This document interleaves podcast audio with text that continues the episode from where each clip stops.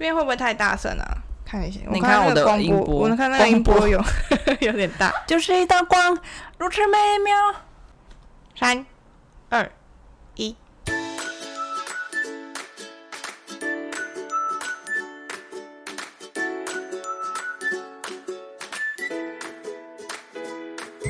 欢迎收听森林茶水间，我是安生，我是福林。好，那其实大家都应该知道，我们有在一月的时候有出过一个蛮严重的车祸，然后做完笔录就会开始跟你讲说，哦，如果你要告他刑事诉讼的话，你要注意六个月时间，然后你要告他民事诉讼的话，怎么样怎么样？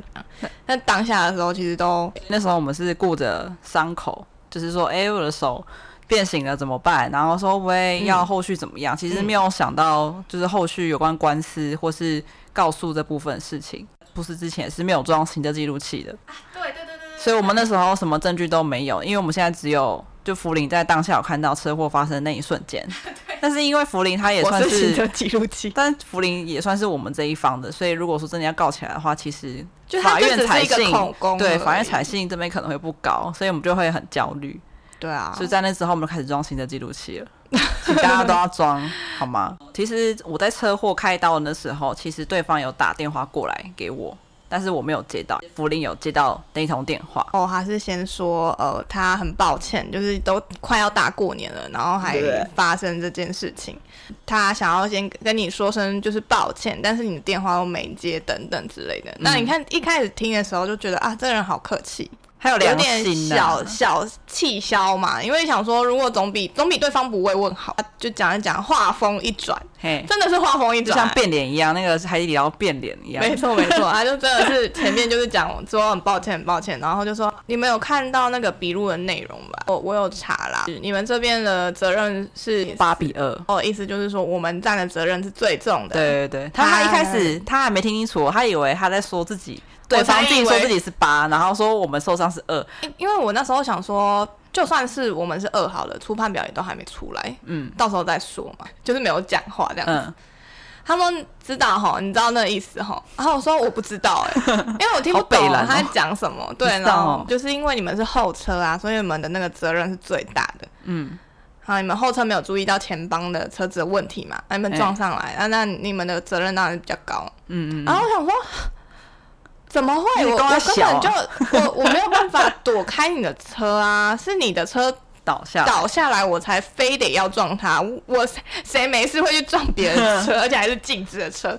然后我就有点不爽。可是我又觉得，哎，那时候好像已经跟我朋友在聊过了。我朋友就有跟我讲说，如果是对方打电话来的话，你要注意，就是不要随便开口，或者是不要随便讲呃一些不好的话，因为怕对方录音。嗯嗯嗯。所以我那时候就。就是虽然很生气，但是我真的是冷静一点的跟他讲说，今天初判表不是还没出来吗？那我们就等出判表出来再说吧。他说好好好，那那就是看怎么样，我都很愿意负责你的医疗费什么什么什么的，这些该负的责任他都会负。然后我就有点纳闷了，如果是你是觉得我们是后车没有注意到你的车撞上去的话，你又讲说你会负责责任。你不觉得很奇怪吗？就是很矛盾，因为他本来就是车就放在桥上，所以他有意识到这件事情是不对的。但是如果是肇事责任来看的话，是我们追撞他，所以他觉得我们责任比较大，所以他愿意负责，哦、但负债现在只有两成，所以根本就不用付多少钱。哦，你懂吗？我懂你的意思了。对，就假设我愿意负责，受伤是十万块，然后他就要两万，那我就付两万。对啊，对啊，其实蛮合的嘛。哦，对啊，他那时候就很不爽。原来是这样子哦。那时候我还手术室，你还记得之前有听过的话？那时候他我开完刀，他还没有在手术室那边等我呢。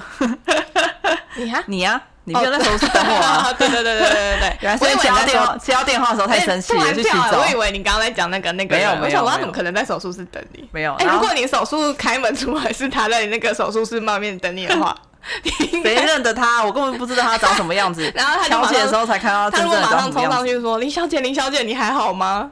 不要叫我林小姐。后来就出院了嘛，然后就包石膏，开始痛苦的那三个月。对啊，过了之后拆了石膏之后，就开始渐渐可以恢复正常生活。嗯，该该面对还是要面对。对，然后因为那时候就是没有行车记录器嘛，嗯、所以我们还有八问。很不幸的，我就真的觉得行车记录器你真的还是自己要装，真的没有找到任何一个行车记录器画面。就算是民权大桥上面，他们是有监视器的，可是他那个一段一段，而且。民权大桥上面的监视器并不是公有的，对，是私有企业的，所以要跟他就跟警察要的时候是要不到那个监视器画面。对，而且警察要去跟那个私有企业要的话，他还要写公文，然后公文过去的时候呢，都不知道几天了，然后那个私有企业因为毕竟是自己拥有的嘛，他可能可以决定几天内就要洗掉。你想想看，你公文过去之后，等到他。接收了，然后要去调的时候，可能那个也已经也被洗掉。嗯，我们比较尴尬的事情是他拍的那个角度没有拍到我们那边，就是我们完全没有任何就是影片的证据啊。我们现在目前就只有双方的口供。反正后来就是我们申请一些文件，因为如果说我们要申请调解的话，他没有来联络我的话，一定是我们主动去联络他。跟他说我们要申请调解，顺便问他说他那边是有受伤吗？或者是他自己有保险吗？什么等等的。对，但是因为我后来还太生气，因为他都都对我不闻不问，就是在开刀那一通电话，他叫我们说我们是八之后就完全没有消息。对对对，我就很生气。我们去交通大队申请调解之后，会需要对方的地址嘛？然后就是请调解委员会去通知他说，哎，我们在什么时候要进行调解，请你要记得过来。申请人就是提出申请的，提出调解申请的那个人，对照人就是对方。网络上就是说，就是如果你要申请调解的话，你要去对方的户籍地那边去申请调解。嗯，然后考文就说不是啊，是对方要来我们。就是我们申请这个人的户籍地。哎，凯文讲很好笑，他说为什么？就是凭什么？对啊，对啊。然后我觉得哦，到底好乱，因为两边讲的都不一样。网络讲的不一样，对，我朋友跟我讲的不一样，所以保险员讲的不一样。所以我朋友也有去，就我保险的朋友又有去问交通大队的人。嗯，反正后来呢，我就不管了，我就说好，太麻烦了，我我就选一个我们出事的地方，就是松山嘛。我们是先打电话给调解委员会，松山调解委员会说我们要怎么申请调解啊？对对对对对对。然后后来就说，就是你要有对方的地址。嗯，然后后来我们才去交通大队去申请那个人的地址。对，然后申请地址这件事情也很乱。嗯，因为网络上是说，呃，你可以打电话申请地址就好。对，那但是呢，我们后来就是有打电话给那个处理我们的员警，他说你要自己到交通队去申请。那这就这个诡异的事情就是，好像有一些区域是可以打电话问的。嗯，但在台北市这边，我们算台北市，对对对，就是一定要到现场。交通队那边去申请，因为你要给他身份证做对照，他才会给你他对方的那个户籍地。嗯，反正我就觉得很麻烦。对，那时候那一天我们就特别心情还是特别差，没错，因为很热，然后又被蚊子咬，嗯、然后又很烦，然后对方又不联络，然后后来我们拿到就是对方地址之后，就觉得说哦，这件事情到底要处理多久？而且我们看到对方地址的时候还吓到，因为他是板桥。如果照网络上来说，我们真的要到他的户政事务所的话，哇！我们还要到板桥去哎、欸，我真是不想理他哎、欸。CUD 的时候他说：“哦，这件事情应该可以下个礼拜或下个礼拜要解决了吧？”哦，对对对，對，没有。大家知道什么时候调解吗？六月二十二号。哦，真的，而且他还是硬跑硬帮我们排的，因为我们还跟他讲追诉期只有半年，就是刑事诉讼的追诉期只有半年嘛。嗯那我们现在就是尽量希望在半年前有第一次的调解，呃，要不然我们就等于要直接告他，也是麻烦啦。就，就是告了，告了之后又要法院又会说，哎、欸，你们这个没有调解过，对，再判调解。对，所以我们就是有拜托他们，就是帮我们。可以尽快的排条。如果确定时间的话，会用那个通知书通知双照。那跟大家讲一下，就是车祸的刑事诉讼跟民事诉讼的时间。哦，对啊，这个真的要注意，因为我们之前有看到一个新闻，是说他忘记了他有这个权益了之后呢，半年过去了，他没有办法再对对方提出刑事诉讼。好，可是他的那个呃被害人是死亡了。唉。就可能没有这个知识，因为像我们一开始车祸的时候，我们也很乱。也是啊，我们也是第一次出这么严重的车祸。差不多，你是车祸受伤的话，那你要注意六个月内要提出刑事诉讼，嗯，然后两年内要提出民事诉讼，不要忘记自己的权益。那刑事诉讼的话，就包含了过失伤害、过失致死。那民事诉讼呢，就是损害赔偿啦。对，过失致死是没错。没错，所以我在我们身上的话，我们是可以提出过失伤害的。来补充一下小知识，如果说像安生现在这个案例是对方完全没有任何的，连挫伤都没有的伤害的话，那他是提出过失伤害，是对方一定是百分之百需要负责。嗯嗯嗯。可是如果今天像安生这样是骨折，是对方他有小挫伤，当天有急诊证明，或者是在那几天内有急诊证明的去出示这个证据的话。那等于是两方都有过失伤害哦，不会去比你的伤害重还是轻，而是两方都有。啊，我这样有点不公平。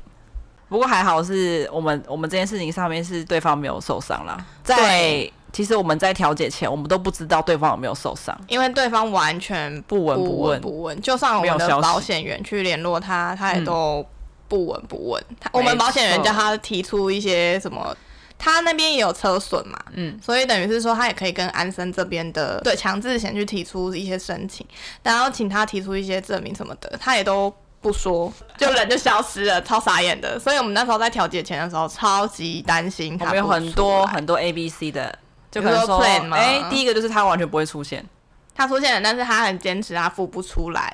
对，第三个就是他就是装，嗯、就是他完全就是不承认他的错。有想到说，哎、欸，如果他真的付不出来的话，可能调解委员会就说，那你不然你分期，对，分期可以嘛？但是那种分期的案例。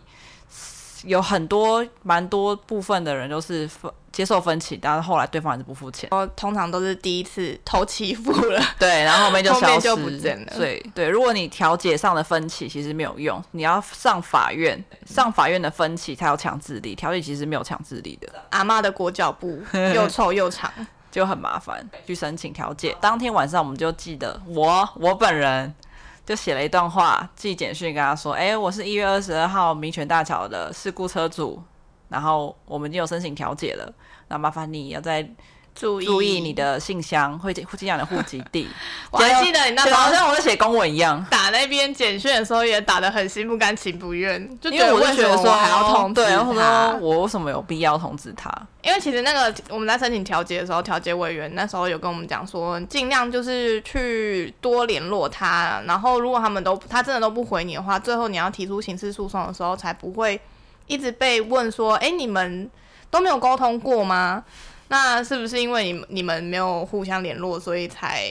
才这样子的关系，才需要诉讼的关系，那是不是就是要先尝试调解？然后他就说，反正你们那一天如果他不来，楼下就警察局啊，走进去就直接告了。然后说，那我们 这点这点是选的蛮好的。在四月底传了那个简讯之后呢，也又开始不闻不问的到调解那一天。对他完全，我说哇，Bravo！我还以为他收到警讯说说好，至少说哦好，我知道了，或者说收到之类都没有哎。对啊，连你的强制险都没有。打电话给他，他也都不接。对啊，就是很奇妙，所以你就知道当下我们的多有很多个可能，就是说，哎、欸，调解不成，我们一直以为调解会不成功。对，因为保险员一直跟我们讲说，通常第一次调解都不会成功。对对对，所以我们带着忐忑的心情。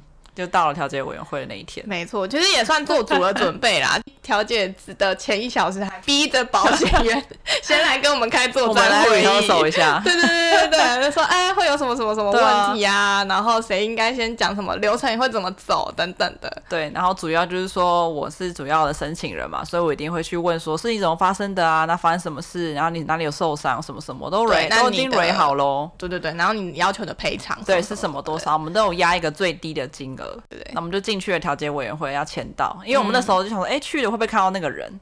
因为我根本不完全不记得他长什么样子，完全忘记，我根本都没看过他。其实，因为我那时候出车祸直接送医院，跟谁都没看到他。呃、然后我们就走进去，看到一个人就坐在那边，我们就想说，哎、欸，是不是他？签到就看到他已经签名了。啊，那那就是他。那我们的那个第一个 Plan E 就已经划掉了，他有出现。对。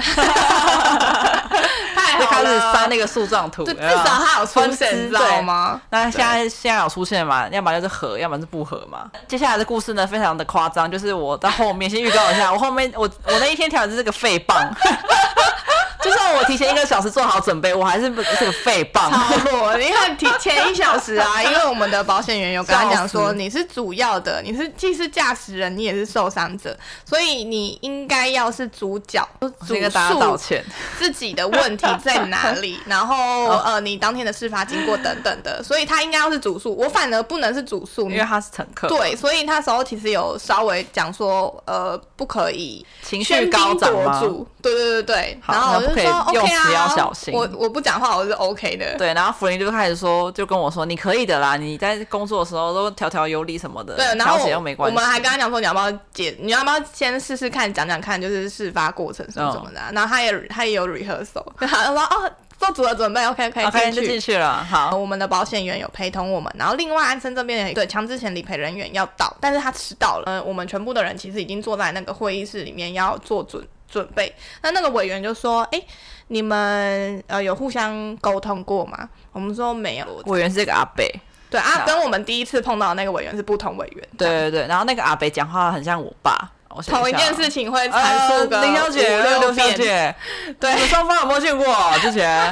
啊，没有吧？没有哦，是不是？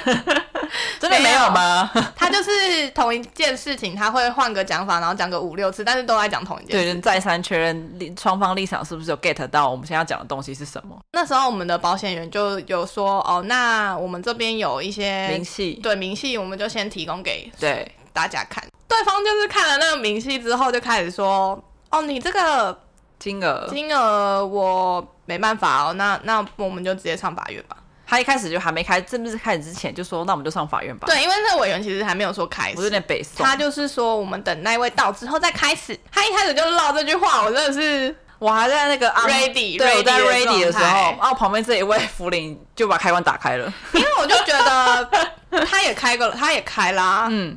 他讲那句话的时候，我就觉得说我是没有怕上法院啦，但是他是没有详细看，等于是说他看那个金额，他就不 OK，当场就是大家就没人讲话。对，因为我那时候还没有在状况内，对我又不能有有被交代嘛，就是不能讲话，因为想要没有人理他就说，哎，对我我我觉得这样子应该，哎，就是上法院。其实以责任上来看的话，应该是你们。七我三这样子，你说那个男生，他他对方就对方讲了嘛，哦欸、我们七他们三，对他三，哦、然后就说因为你们从后方撞上来啊，嗯、委员那时候就突然讲说，好，那我们就就这个明细来，哦，先就是三七分来看。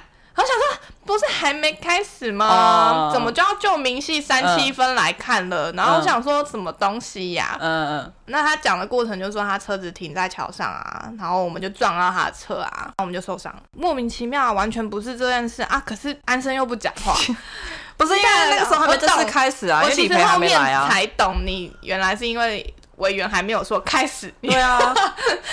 委员在我们还没有开始正式讲我们的想法跟主见之前，我觉得委员已经有被他的讲法有一有个既定印象，对方是三，我们是七，对他一直认定我们是我们撞到他，他甚至没有要厘清谁击毙。对对对，因为他只他坐在那边只是让双方论述，他根本就没有厘清，因为他不是法官啊。对对对，然后我就在哎、欸，等一下，嗯，那懂吗？得就是要这样子继续用三比七的这个责任归属嘛？嗯、不对啊，不是啊，完全不是他讲的那样子。嗯。然后我就看你也不讲话，然后保险员也很，我觉得我们保险员其实有点无奈，因为他不能，他才是真正不能描述的那个人。嗯、可是他好像又觉得，哎哎哎，而且写在那龙伯安给恭维，我就说话了，说我看到的状况是，你的车子停在桥上，然后我们所以你是不同不同道的。我们在经过你车子后方一点点，还没有到你车子的时候，你车子倒下来，我们闪避不及，我们直接撞上去。他还坚持说没有，是你们把我车子撞倒，好不好？我就说真的，我们有去申请车损照片。那车损照片，如果说我今天是从你的后方直接撞上去的话，你的车牌那个会损害啊，连带的我们的车头前面也会有也会有受损嘛。嗯嗯、但是因为我们车子还没修。所以，嗯、你到时候如果你要看，你也可以看，我们车子前方是没有受损的，你的车也只有车灯受损而已，因为是我们的轮胎碾过你的车灯。我才发现说他连初判都没申请，车损也没申请，他什么都没申请，他就想要靠口供，他觉得他的没错，所以他对他有自信到他连什么都没有申请哦。然后我真的傻爆眼哎，我就直接说，来这边给你看一下，就是车车损照片。那那个车损的话，他没有办法有辩解的机会，是因为他叫警察拍那些他觉得有受损的地方的。嗯嗯嗯。所以我们是已经人都在医院了，然后警察就是。看我们的车子哪里有损害，就帮我们拍而已。他自己看一看之后就说：“哎、欸，可是我记得那天是他说他离车子很远，回头一看车子就倒了。他说那如果不是我们撞倒是谁？我说我不知道是谁，我怎么可能知道谁啊？啊是谁啊？靠背是风还是谁？我怎么可能知道谁啊？他就在我面前倒，我还要去管他是谁撞倒？讲到这边的时候，他就突然觉得：哎、欸，对呢。所以当下真的是他。”就是拿完手机回来车上的时候，他有看到车子要倒了，他要拉住的。我不知道，我我们看到的画面是他在车子旁边，然后他车子要倒要倒，他要把它拉回来，拉不回来，然后他就看着车子倒下去。嗯、所以我觉得很奇怪的事情，他怎么会问我谁把车子撞倒？他整个讲法都跟我看到的完全不同啊。然后再加上因为有车损照片嘛，嗯，那他自己后来看完之后就说：“哦，那好像是我的错哎。” 哎，你接受的速度也算快，这时候应该你要讲话了，但你还是没讲话，因为还没开始啊。对我来说，对我来说就还没开始啊。对，然后理赔人员超级烦，理赔人员真的很久，都到现在都还没来。对，讲完这一就是都已经辩论完，然后到对方已经哎已经开始理解他错的时候，接受自己理赔还没来，然后后来就是说不要等他，我们就先开始。对方就说哦，那那我看一下明细。对，然后后来就是正式进入调解之后，因为呃对方已经觉得好像是他的错比较多，他就开始认认真去看明细。因为其实我们列出来的明细真的是没有要跟你坑钱，真的，因为我们只有跟他要手术费、嗯，医疗费、未来的必要的医疗费，嗯，然后跟我的薪水、交通、交通费，就这样而已。精神赔偿我们都没有拿。整个调解的过程其实蛮好笑的，后来想想觉得很好笑。那个对方刘先生他就是非常想要。赶快把这件事情结束。他已经认知到是自己的问题了之后，他说：“好好好，我我我都 OK。那看你们要不要打个折给我？”他就在里面讲说，我他自己也要去借钱还啊，什么什么什么的。我们那时候就是想说：“哦啊，好快，好快，要进入到结束了。呃”对，好像好像很快。然后委员就说：“哎、欸，等一下，等一下哦。”委员就开始讲话，委员就说：“哎、欸，所以双方现在是有共识的吗？”委员根本就还没有。那林小姐啊，你现在这边是怎么样？有受伤吗？我们都已经要谈价钱，然后委员还在问说：“哎、欸，林小姐你这有没有受伤？”然后我那时候想说：“现在到底是怎样？” 对，因为已经乱，有点乱，你知道吗？因为没有那个程序说我们现在要干嘛干嘛干嘛，我就没有回，因为我听不懂现在到底要干嘛，我都没有回他，我都看着福林，我不知道为什么我看的时候看着他。对，然后那个那个委员就一直看着他，看着看着我，他一直看着我，看着我，然后我在看着委员，然后我想说：“哎、啊，你怎么不回？”然后我就说有啊有啊，他这边有受伤。你的保险员坐在旁边嘛，嗯，他就跟他保险员说啊，这个是有撞到脑是不是？你重点是你你保险员超白痴，他就说嘿啊，他现在就是语言啊，还有行动的力啊。我就被那我的那一场判定不用再讲话，因为我伤到脑。对，然后我想说算了算了，反正你看起来也就是已经不行，靠背哦。对，你看起来就是 你不知道要怎么办，你感觉就是很混乱，要听谁？对啊，我到底是没有。我跟你讲，当他真的是乱到我已经不知道现在到底到哪一步。当下真的是蛮乱的，然后委员就开始在讲说哈啊，所以现在有共识了是吧？刘先生三，林小姐七。然后想什么？哎、欸，不是对对哦，嗯，尴尬死了，好白痴。我跟保险员说，哎，不是不是，对方七，我们三。然后其实这个三期也没有一个理论，你知道吗？就只是对方当初觉得是他三，我们七，然后我们现在就是反过来的而已。嗯、所以其实。他今天要说是五五或者是六四，其实都是可以的。但是就是反正那天也没有人质疑这件事情，就是反过来就对了。好，那是是很闹。对，很烦。他就开始在问说：“啊、呃，那刘先生，你这边有没有受伤？” 刘先生又回到最初的起点。对，呆呆的站在镜子前，那一刻的心情就是这样。真的就是从头开始，我们都已经变，我们都已经两讲完了，都有共识。我觉得委员可以先出去。我们可以不用委员，其实超好笑的。但是那个委员人还蛮好，委员就说：“啊，你们两个有共识啊。”那乘客呢？乘客我就我啊。然后他就很好笑，他就说：“啊，我这边有列一下我的多少钱，医疗费用什么，就三千。那对方赔三千就好。”然后他这个三千金额讲出来之后，对方就说：“哎、欸，我三千块，我直接给你。”对。然后我就说：“等一下。”刘先生完全没有在听。刘先生说：“啊，我等一下出去给你。”呃，我以为我那时候球场的三千啊，其实是对方要全付。但是实际上，如果今天责任归属变成是七三的话，嗯，其实是他只要付七成，然后安生付三成给我，因为两方都对我有责任。乘客是最大的，大家有发现了吗？所以我等下给你两百一。没 没有啦，那后来的话就选择让他强制先去付费。光是这件事情，委员跟我达成共识就已经花了十分钟吧。你就知道三千块要确认超久。他就是反复的、重复的问说：“哎、欸，你这边是有要求偿吗？”然后有有要求偿三千块，那你要七三的这个球场还是跟强制险球场？我就说我们要我跟强制险这边谈就好了，不求偿是吗？然后因为我听不懂，嗯、我不知道跟强制险求偿就等于是在调解上面是等于是不求偿。嗯嗯嗯，我就说哦，没有，我这边跟强制险，他说哎，你要搞清楚啊，啊求偿还是不要求偿？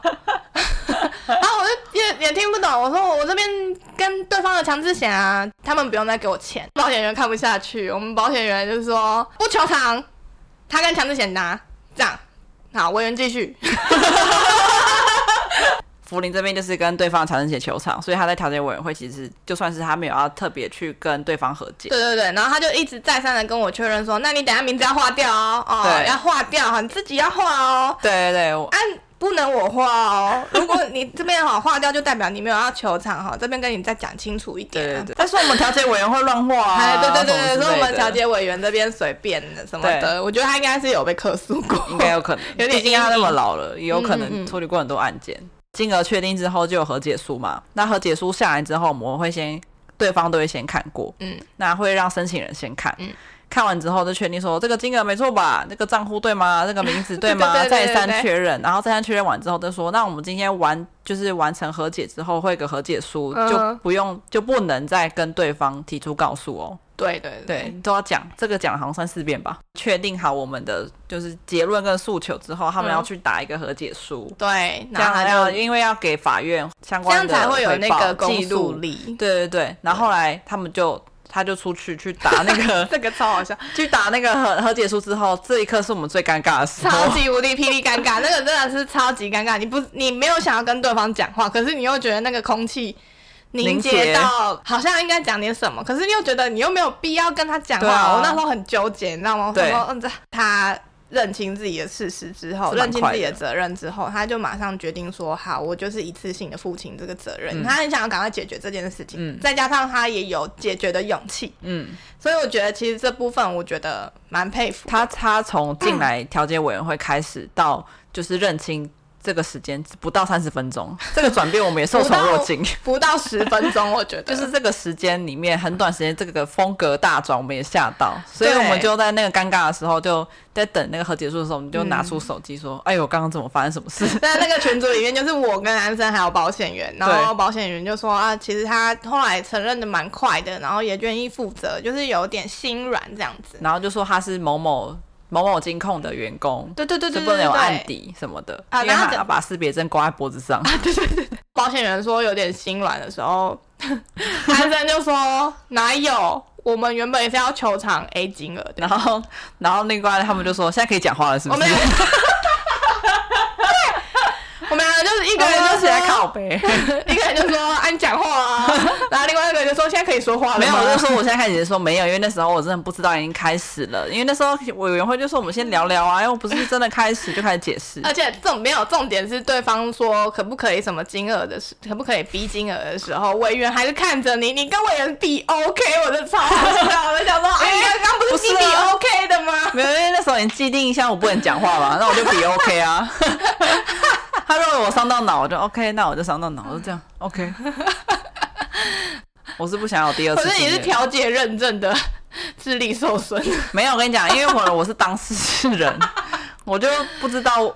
如果是别人的话，我会帮别人，但是我自己的时候，不知道为什么就是没有办法帮自己出声。哦，对，然后我发现我这个问题，空白期真的超级无敌霹雳长，然后委员不是才 A 四吗？怎么打那么久？委员甚至还印错章。拿起来就是，哎，不是这张啊！然后说我笑超老师和解书印完之后，我们要盖章嘛，然后我就拿出我的印章去盖，然后我的保险业务就看到我没有盖好，我说啊，不好意思，我来盖好，你手好像不行。我想说干又补一枪，他妈的，脑受伤说我手没力，他妈的，然后后来就保险委员会就说啊，你干你干，你帮他干一下，无语言能力脑力受损，然后手又没力，手又没力，到底还可以干嘛？那样无言呢？可是我觉得很奇怪的是，一开始他说你不觉得很奇怪吗？因为他说我们在和解完之后，他就说你们不要告我就好了，对不对？他要讲这句话啊，对对对对对，他说不管怎么样都好。就是这个金额不要告我，不要告我就好。但是他一开始我们在调解前，大家有没有记得？就是他是说 这个金额我没办法接受，我们就直接进法院吧。是不是有点奇怪吗？对啊，哦，因为他可能觉得说这个金额我们一定不会过，我们上法院他也不会就是成立，也不会有案底。对，那现在觉得我们是要海削他一笔。对对，而且他很妙哎，他他也不要跟你的强制险就是要求赔偿，我也觉得很奇怪，因为他在出事后的。我们保险业务员打电话给他，跟他联络的时候，他就说他车子已经修好了。嗯，他还蛮快的，就很讶异。嗯，因为正常来说，就是他又说没关系，他我他不会申请我的强制险，他自己赔一赔就好。他想说没多少钱，欸、好奇怪哎、欸。哪里可嘞？那个疑点这样子，对啊，蛮奇妙的。反正就是我反我出了那个门之后，我就活过来了，我就恢复正常的模式。他就开始讲话了。不是啊，啊，你跟你讲，我要平反一下。那时候根本就不是正常开始的时候，我是等下正式开始调解委员会进入状况之后，我才开始讲。真的很好笑。我也不知道为什么委员后来就是把口罩拿下来，可能是讲的太累了。我说我怕死了，赶快把口罩戴好。我怕死嘞！调解就是很顺利的结束，那真的是，其实出来的时候我就是有小哭一下。你看有吗？骑机车的时候我说很顺利的解决这件事。然后前面安生一个人说：“哎、欸，我要吃什么？”后面的默默 流泪吗？那告呗，放下心中大石头。因为也很快，好像才几秒就没了吧。但我们调解真是蛮顺利，就是四十分钟就解决了。嗯，包含那尴尬的空间、尴尬的时光放进去也是四十分钟。对啊，真的就很、嗯、很奇妙啊。因为那个调解委员会其实蛮特别，是我因为我第一次调解嘛，它有很多不同的房间，嗯，然后房间都透明的，对，对对，所以你看得到别人的调解在干嘛。对对对对对，对，反正有共同点是调解委员会都很老。对，还有调解委员会就是我很怕。